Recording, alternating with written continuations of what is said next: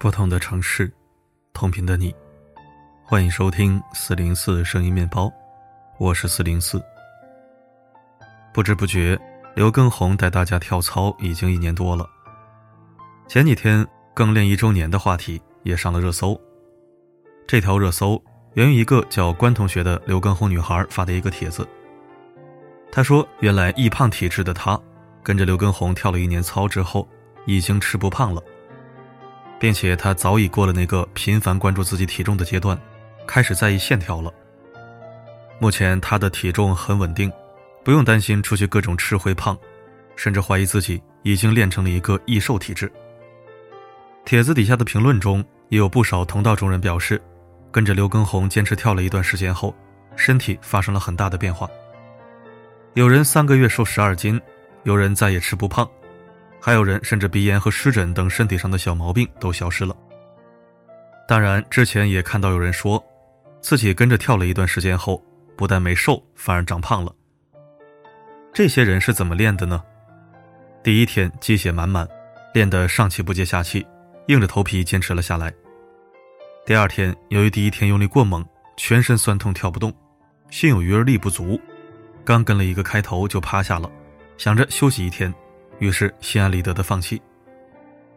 第三天身体似乎恢复了一些，但还是感觉肌肉酸痛，于是安慰自己明天一定认真练，今天少吃一点，再休息一天。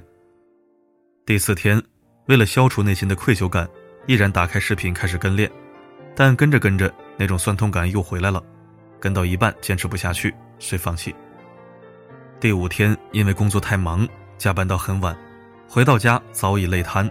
更别提打起精神跳操了。N 天过去后，想起自己几天没跳操，于是良心发现，又断断续续跟着练了几天。按照这样的节奏坚持了两个月，上称一看，居然一点都没瘦，反而还胖了两斤。这大概就是许多更练失败者的心路历程。很多人觉得，我虽然没有天天练，但也已经很努力了呀，怎么就没有一点效果呢？有没有一种可能，你只是很努力？但却一点也不勤快。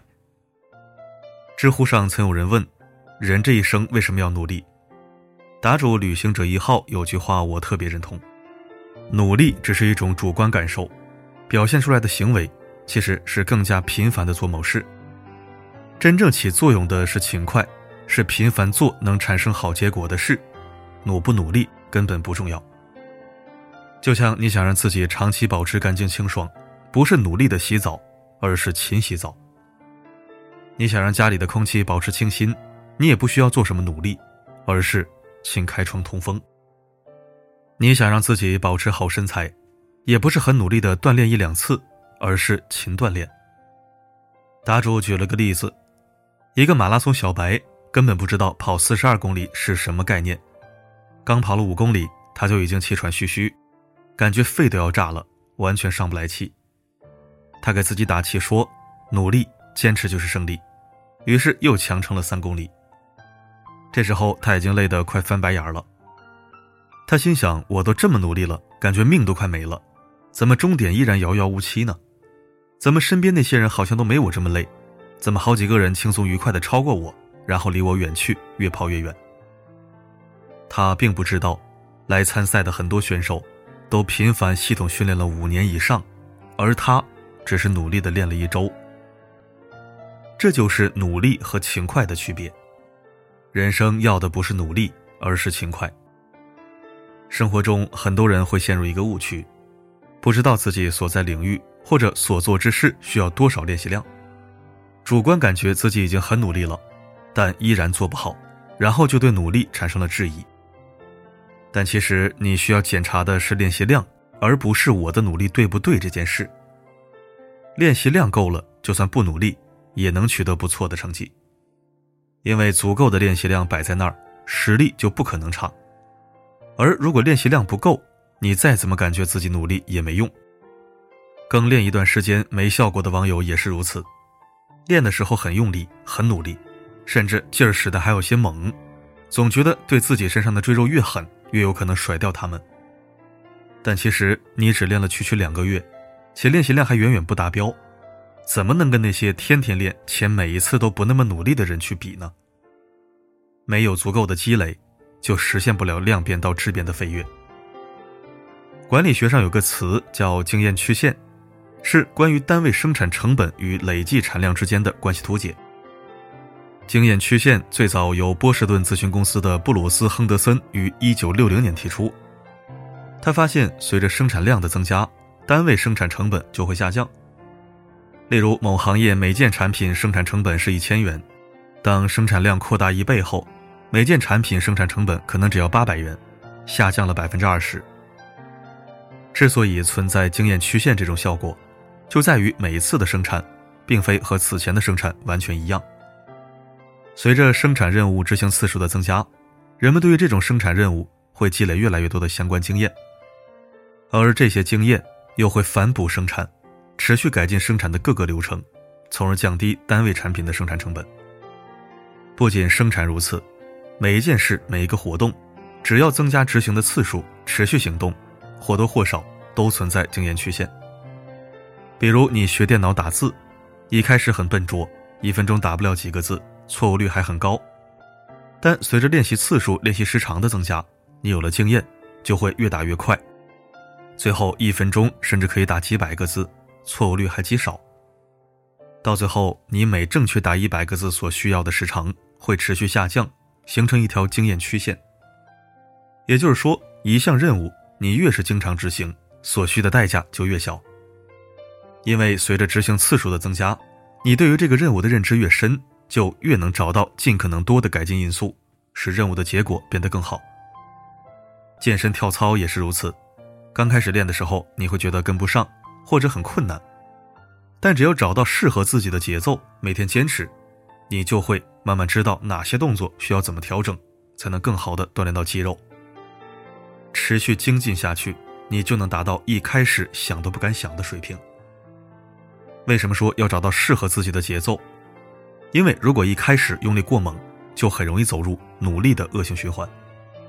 状况不好到拼命努力，到状况改善，到感觉自己的努力很棒也很累，再到状况已经改善，于是放松一段时间，再到状况变糟，最后是不行，我得开始努力了。如此循环，状况就不可能持续变好。所以你要找到适合自己的节奏去努力。比如你想通过做俯卧撑锻炼身体。不要上来就逼自己做一百个，一开始只要能做二十个就好，后面再慢慢加量，就不会坚持不下去。你想跟着刘畊宏跳操减肥，不要一开始就跳那些难度高的歌曲，而是从最容易上手的练起，再慢慢增加练习量。这样既坚持得下去，也不会把自己练废。我在《格局》一书中看到一句话：职业起步时，大部分人都是从小事做起的。而且因为不熟练，做事速度通常比较慢，甚至连一点小事的成功率都不高。但是没有关系，能够带来量级变化的函数，并非一开始数值都很大，而是随着时间的推移越变越大。人也是如此，任何人脚踏实地的做一件事，一段时间后成功率会提高，效率也会提高。接下来就需要提高做每一件事的影响力。深以为然。人生不需要努力，只需要把你和你想要的目标之间，用练习量或者用积累建设起通向目标的道路。只要积累的量足够，那条道路就一定会畅通无阻。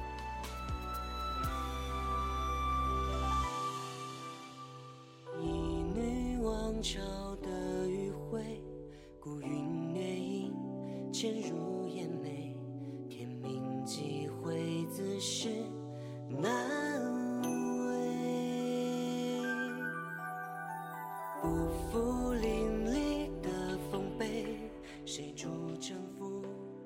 感谢收听，干货好文与君共勉。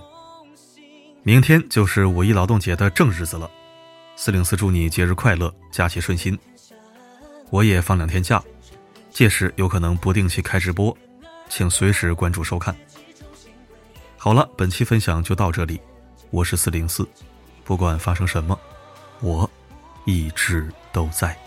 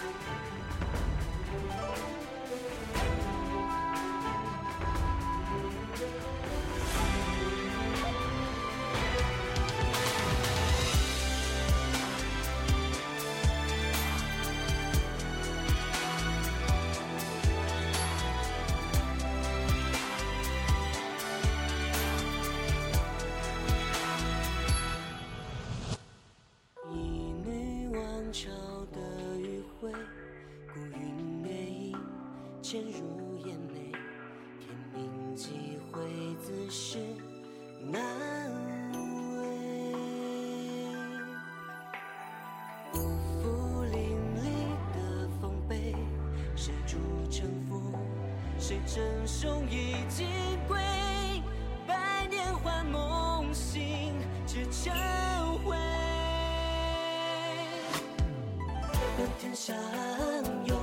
全城英雄何为？此乱世几变而动，日记重新归。听我手中剑，千钧一发为情一回。